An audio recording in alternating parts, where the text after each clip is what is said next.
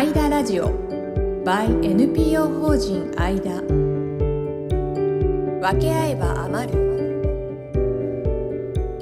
この番組は社会の貧困や若者の自立に焦点を当てて活動する NPO 法人アイダがお送りする世の中の社会貢献を支援するラジオ番組です。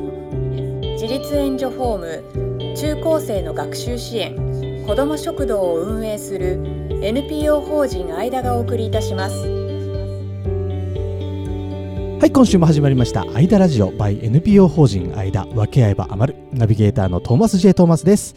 この番組は NPO 法人アイダの思いだったりとか、うん、どんな活動をしているのか理念みたいなことをですね皆さんにお伝えしていく番組になっております、えー、毎週聞いていただいてありがとうございます。はいというわけでこの番組を進行していただくのは NPO 法人間の理事臨床心理士の奥野大地さんです。こんにちはこんばんはって言った方が言いかけちゃったけど、こんにちはでいいんですよね。ねごめんなさいね。悩みを全部吐露して、ごめんなさい。ですよ。リスナーの皆さんはね、どのタイミングで聞いてるかわかんないですからね。あの、おはようございます。すね、こんにちは、えー、こんばんは。いろんな挨拶していただけるといいかなと思っております。はい。よろしくお願いいたします。そして同じく NPO 法人アイダの理事寺田彩香さんですよろしくお願いしますよろしくお願いしますはいよろしくお願いいたしますいやあっという間ですね今日で9回目ですおお早いですねあっという間に来ましたよねそうですね。ですよ。早い。9回目にして、あれですね、初めて、なんとお便りが届いたと。嬉しいです。あのー、嬉しいです。ありがとうございます。フォーム作る作るって言っといて、全然作ってないのに。確かに。はい。それを待たずにもう送ってきてくださった、ね、お便りフォームが本当にありがたいです。やっとね、ちょっと前にできたぐらいだったのにね、ありがたいです個別メッセージで、はい、届いたんです。もう。あ、個別メッセージ届いたんですね。嬉しい。なるほどね。つわものですね。それを機に、あの、ハンドル名とかさ、ラジオネームみたいなことの呼び方が決まったので、あの、リスナーの人たちは今後、あの、お便り送ってくださると、彩香さんが、うん、こういう名前で呼びますっていうのがもう決まりました。はあはあ、そうですよね。彩香さんで決めましたもんね。ラジオネームっていうのをこの番組独自の呼び方で。そうですね。ほう。なんですそれはもう、あの、何を隠そう、間ネームです。間ネーム。間ネーム？うん、何を隠そう、ね、何も隠れてないです。隠れてない。確かにその通り。間ネーム、はい。ラジオネーム、まあ、間ネームですね。はい、では、彩香さん、お便りせっかくなんで読んでいただきましょう。はい、はいじゃあ初お便りということで読ませていただきます。はい。はい、リスナーの中川です。第3回も聞きましたよ。聞いていて私の感想は第一ズムが言ってることはそんなに難しいことじゃないと感じます。みんなが助ける側に回れば助かる側が増えるその通りです。という嬉しいお声をいただいております。ますね、ありがとうございます。だから間ネーム中川さんってことですね。間ネーム中川さんでいきましょう。うね、はい、あの了承は事故で取ります。まあでも間ネームですから言うても。ね。ありがたいですねでも。いや嬉しいですね。難しくないそうですよ。よかったです、よかったです。ほっとしました。はい、よかった。はい。た たまにトーマスの目がどこ向いてんだろうっていう目になってるから大丈夫ちゃんと。ちゃんとついていこうと思ってちゃんとしっかり聞こうと思って目が泳いでるだけですから、気にせず気にせず収録していきましょう。はい、えー、ぜひリスナーの皆さんもついてきていただけたら嬉しいです。というわけでですね今日は、えー、こんなテーマでお送りしていこうかなと思っております。テーマ貧困問題なんだからお金のことを触らなきゃということで。はい、まあ確かにね、そうですね、まあね、お金のこと、それはそうですよね。うんうんうん、ちょっとどういうことか教えてください。はい。いやいや、そうなんです。えっ、と、貧困問題をね、扱いましょうっていうふうに NPO 法人間はやろうと決めたので、うん、はいはい。すが、まあ早々にね、お金のことをやるのはやめようって決めたのは確かなんですけど、はい、でもまあ、そこに至った過程というかさ、ね、貧困問題とお金が関わるじゃないですかっていうのは確かじゃないですか。そりゃそうですね。うんうんうん、で、やっぱりあの、物事を解決しようっていう時に、その、うん補助線っていうのが大事だよっていうことなんですよ。やっぱ補助線の引き方が適切だと解けるし、うん、はいはい。それの一本目がもう間違ってるともう絶対解けないみたいな。なるほど。はい。っていうのはあって、トーマスあの、相対的貧困線っていう言葉知ってます？いや初耳です。相対的貧困線。はい。あの、これ、あの、あれですよ。僕のせいじゃないです。え、どういうことですか？え、僕が作った言葉じゃないです。ほうほうほうほうほうほう。また、はいはいはい、またこいつ難しいやつを放り込んできやがってっていう顔したでしょ。しましました。いやでもなんかままた一つ頭が良くなりそうな気がするっていう気がしてます。いやいや、それはね、はい、あの、やっぱり、その、貧困問題大変だ大変だって言ってるけど、その日本はある程度豊かなんだから、えっ、ー、と、言うて別に貧困問題なんてさ、なんて言ってると、全然その困ってる人にスポットが当たらなくなっちゃうじゃないですか。だから、その、貧、貧、相対的貧困線っていうのを言い出したのって、はい。善意だと思うんですよ。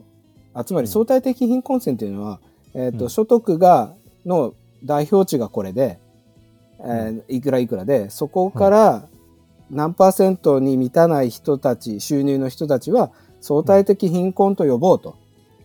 ほうほうほうほうはいはいはいはいはいはい。だから平均の給料が地域地域で違うのかもしれませんけど、例えばまあ300万ぐらいが代表値だったとして、でそこからこう何パーセント未満こう収入のある人とか何パーセント未満で生活してる人みたいな人を相対的貧困と呼びましょうと。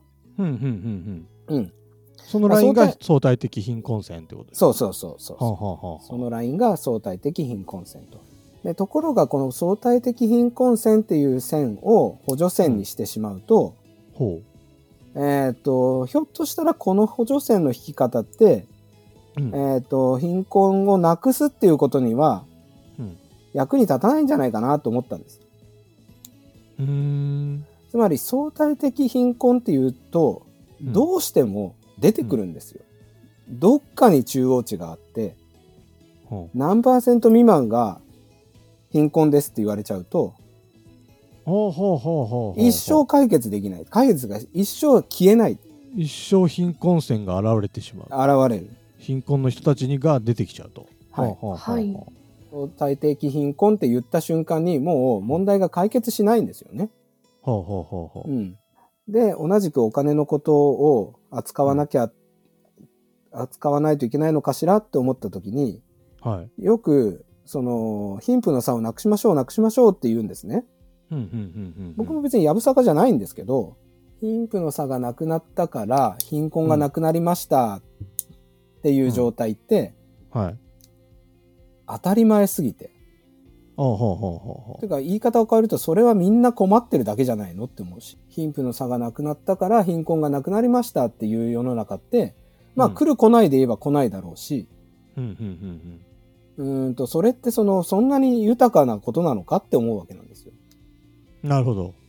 なので、さっきも言った話に戻ると、はい、貧富の差がなくなったから、貧困がなくなりましたっていうのは、うん、まあ、もしかしたら当たり前すぎることかもしれないし、なるほど。えっ、と、それってこう、ね、患者さんはもう亡くなっちゃったから、うん、あの病気で苦しんでませんみたいなセリフなのかなって思って。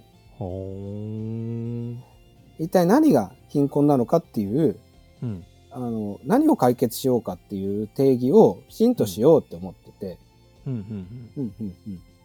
その何か困りごとがあった時に、うん、お金を力お金の力でそれを解解消するっていう方法にみんな慣れすぎてるじゃないですか。うんうんうんうん。当たり前ですよね。なりますよね。はい、なりますなります。うん。うん。で、その困りごとをお金の力で解決できないことは貧困だって言っていいと思うんですよ。困りごとをお金の力で解決できないことが貧困。うん。ほうほうほうほう。その貧困ってやっちゃうとやっぱりこう大きくなりすぎて、うん、飲み込めないし解消で消化もできないし解消できないじゃないですか。はいはいはいはい。だけどそれらをよくよくよくよく見てみるとミクこうミクロの視点で見てみるとやっぱり困りごとがあって、うん、他の人たちはお金に物言わせて解決してるけど、うん、自分にはできない、うん、っていう貧困。要はだからお金で解決できない困りごとのたくさんの集まりがその貧困っていうやつなんだろうなって思うわけ。僕の知ってる人で、うん、えっ、ー、とね、ギャンブル依存の父親と、うん、はい、アルコール依存の母親の間に子供が一人いるんですよ。うんうんうん、男の子。うん、その子は、えー、っと、小学、その時、小学校5年生、今もう中学校2年生ぐらいだと思いますけど、はい、その時小学校5年生だけど、うん、自転車に乗れなかったんです。うんうんうん、多分今も乗れない。うん、なぜかというと、生活保護費が出た瞬間に、親がパチンコに行くか、親が酒を飲んじゃうんです。うんうんうんうん、だから、自転車買ってもらえないんですよ。はいはいはい。はい。ね、かわいそう、かわいそうです。うん、で、この人の困りごとっていうか、まあその子人、その子自身が困ってるかわかんないけど、困ってると思うな。だって友達はみんな乗れるんだからさ。まあね、そりゃそうだ。ねそうですよ。だからこの人の困りごとを解決するのに、うん、お金に物を言わせるっていう方法は一つあるんですよ。はいはいはいはい。ねだ僕みたいな人が、うん、あのお金集めてあげて、うん、新しい自転車1個買ってあげて、はいはい。で、なんかトレーナーみたいな人を雇ってあげて、うん、乗れるまで訓練する。ね、これお金があればできますよ、全然。でもそれやっちゃうと、じゃあなんであの人には来てこの人には来ないのって始まったりね。なるほどなるほど。うん、めんどくさいんですよ。すべてをカバーできないわけだ。そうそうそうそう。だけど、それだけがさっきの男の子の状況を変えるわけではなくて、うんうんうん、僕がどっかからかっぱらってきた自転車を、うん、その子にあてがって、うん、その子が練習してる間、うん、おまわりさんを止めとけばいいんです。おまわりさんを止めとく？いやいや、返せ、か何やってんだ君って言われたら、あ、かっぱらってきたから？そうそう、かっぱらってきたから。はあの子が自転車乗れるようになるまで待ってくださいってお願いして、乗れてさえしまえば、はい、返しますよ。はいはい、返して許されるかどうか知らないけど。それかっぱらうんじゃなくて誰かから借りてくるとか、ね、例えばね、例えばね。そうそうそうそう、うんうん、でも仮に、ね、あの、かっぱらって警察に追われても、うん、はい、待ってくれさえすればそれでいいんです。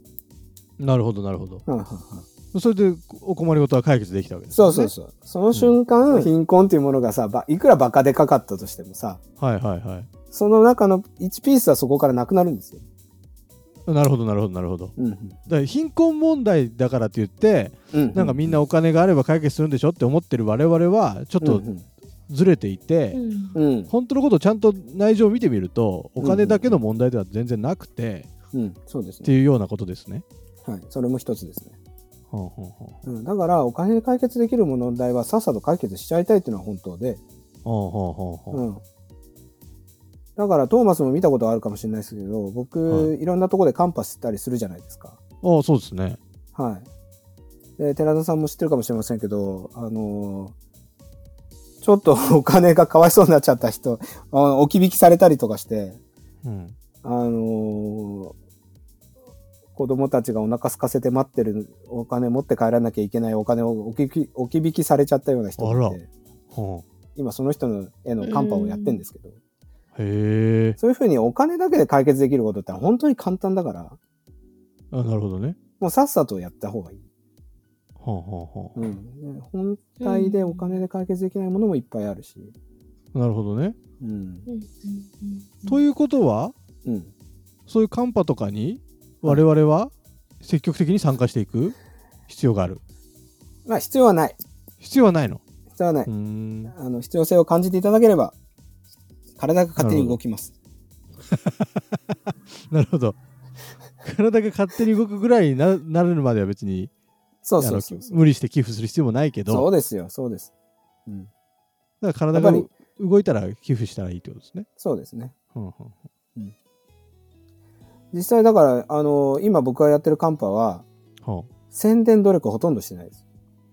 はいはい。僕も初めて聞きましたもん今。はい。宣伝しないでおこうと思って。はあ。うん、やっぱり個人にお金渡すっていうだけだから、うん、あんまり宣伝しちゃうのもよ違うのかなと思って。宣伝してない。なるほど、ね、けど宣伝してないけど一発フェイスブックに書いただけで、うん、今どんぐらい集まったかな？15万ぐらい集まったかな。あすごいあったかいですね、みんな。あったかいです皆さん。うん。なるほどね。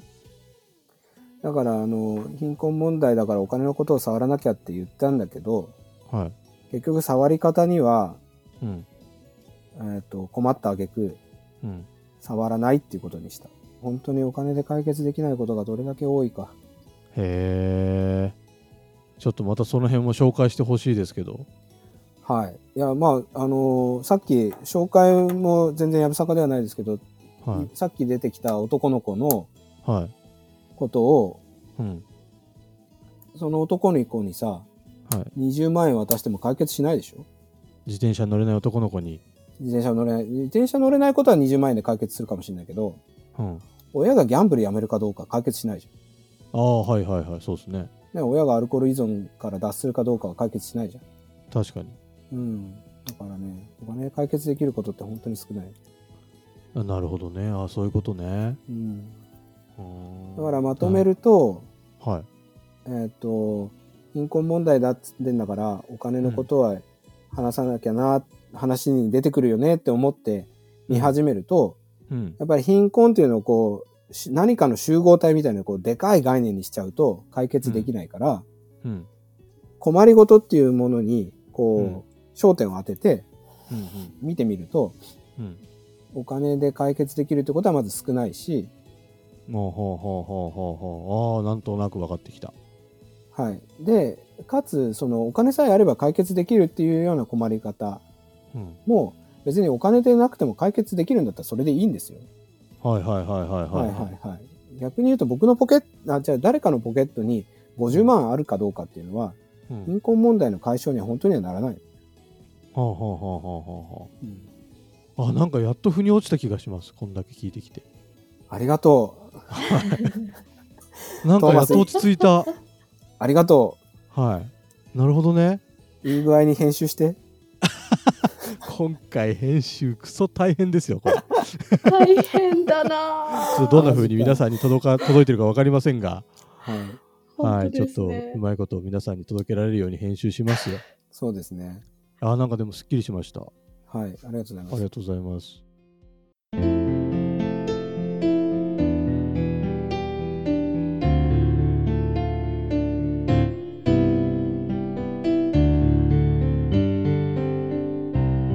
間ラジオ by NPO 法人間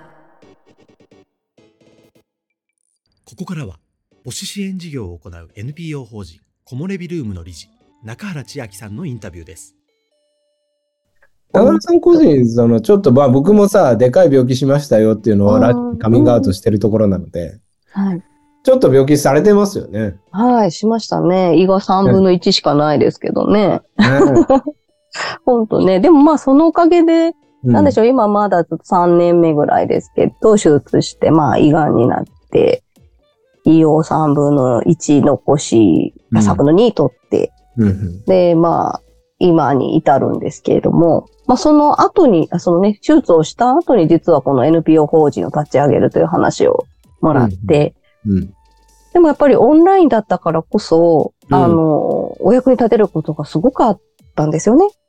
で術後ってやっぱり体力がすごく落ちてた中、よくやあの、いや、でも家にいながらできたからですよね。だから働き方ってやっぱ本当にコロナ禍って悪いことばっかりじゃなかったなって思うのは、うん、やっぱりそうやってこう自分の行動制限がある人も自宅にいながらお役に、誰かの役に立てる、うん、その場があるからこそなんかこう生き生き生きれたというか、うん。あの、私も生きる意味があるんだなっって思えたのは、うん、もう本当この木漏れビールームが、うん、あの、立ち上げに関わらせていただいて、うん、あの、たくさんの方に出会えて、スタッフだけじゃなくて、やっぱり利用者の方、今もう100名以上いらっしゃるんですけど、会員さんが。けど、やっぱり、あの、そういう方たちも、やっぱり、オンラインだからこそ全国各地から、うんうん、このズームの画面を通して出会えて、あ、こんなにこう身近に助産師さんっているんだって感じていただけたことが、すごく嬉しかったので、病気して、あの、まあ、辛い人の気持ちももちろんわかりますし、あの、いつね、何があってもおかしくない人間だからこそ、あの、やれるときに、うん、やろう、みたいな。そうそうこう自分の生きる証を 残したいじゃないですけど、生きますよ、まだ。全然生きるんですけど。全然生きますね。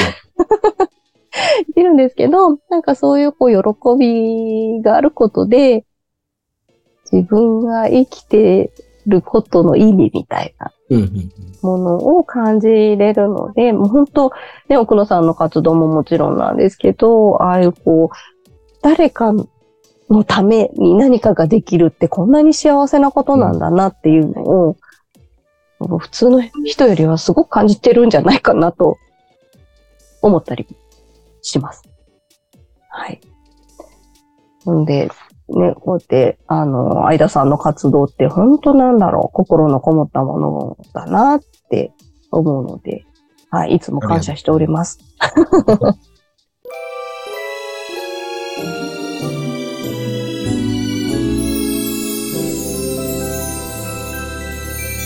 分け合えば余るいや奥深いですね間ありがとうございますはい奥深いです。やった、トーマスがな、もうトーマスの聞き耳がありがたいですよ。聞き耳。はい。はい。聞き耳。いや、でも、よかった。ちょっと、話の前半の部分とかも本当ついていけなくてどうしようかと思いました。そうだよね。はい。最終、最終的に納得できたんで、よかったです。うん、僕もね、話しててどうしようと思った。ウェブサイト、NPO 法人間のウェブサイトに、はい。えっ、とね、大事にしてる4つのことっていうのがあって、ああ、書いてありますね。はいはい。はい。2つ目が、その、貧と根を分けましょうっていう話してるんですよ。うんうんうん。うん。その、貧とか、どうとかっていう、その、お金、使えるお金がいくらありますよとか、うんうん、えっ、ー、と、いくら稼ぎましたよとか、はい。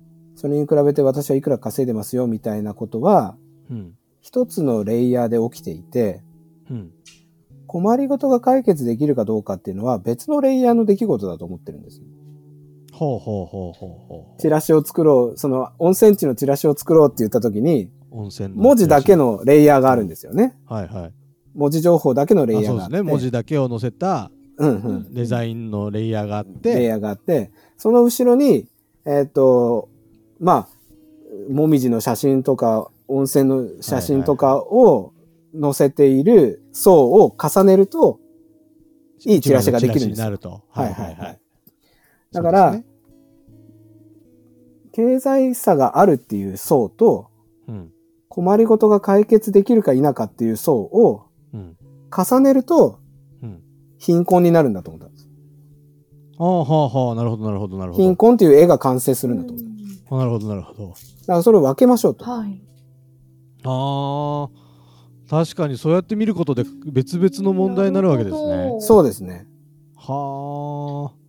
すごい感性、奥野さんの。うん。ヒントこう分けますか？分けましょう。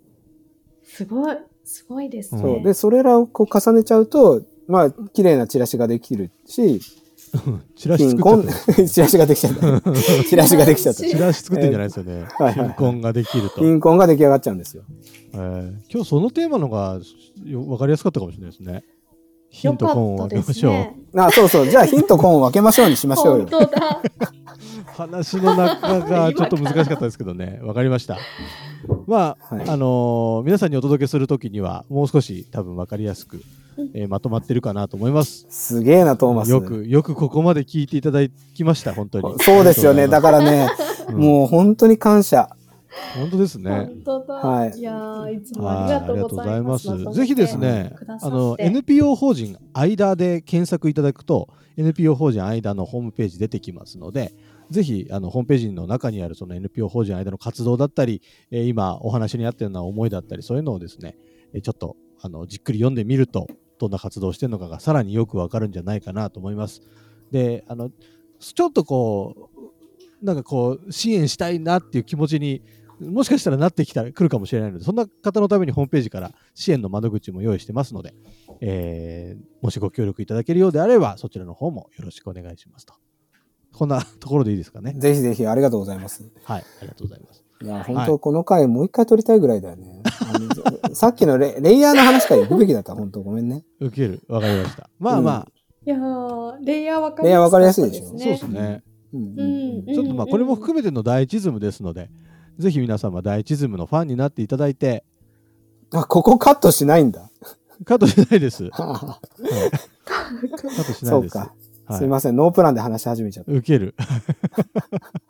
はい、まあ、あのー、うまいことですね。皆さん聞いていただけたら嬉しいなと思っておりますので、はい、よろしくお願いします。はい。ありがとうございます。えー、というわけで、間ラジオ by NPO 法人間分け合えば余る、えー、第9回以上で終了とさせていただきます。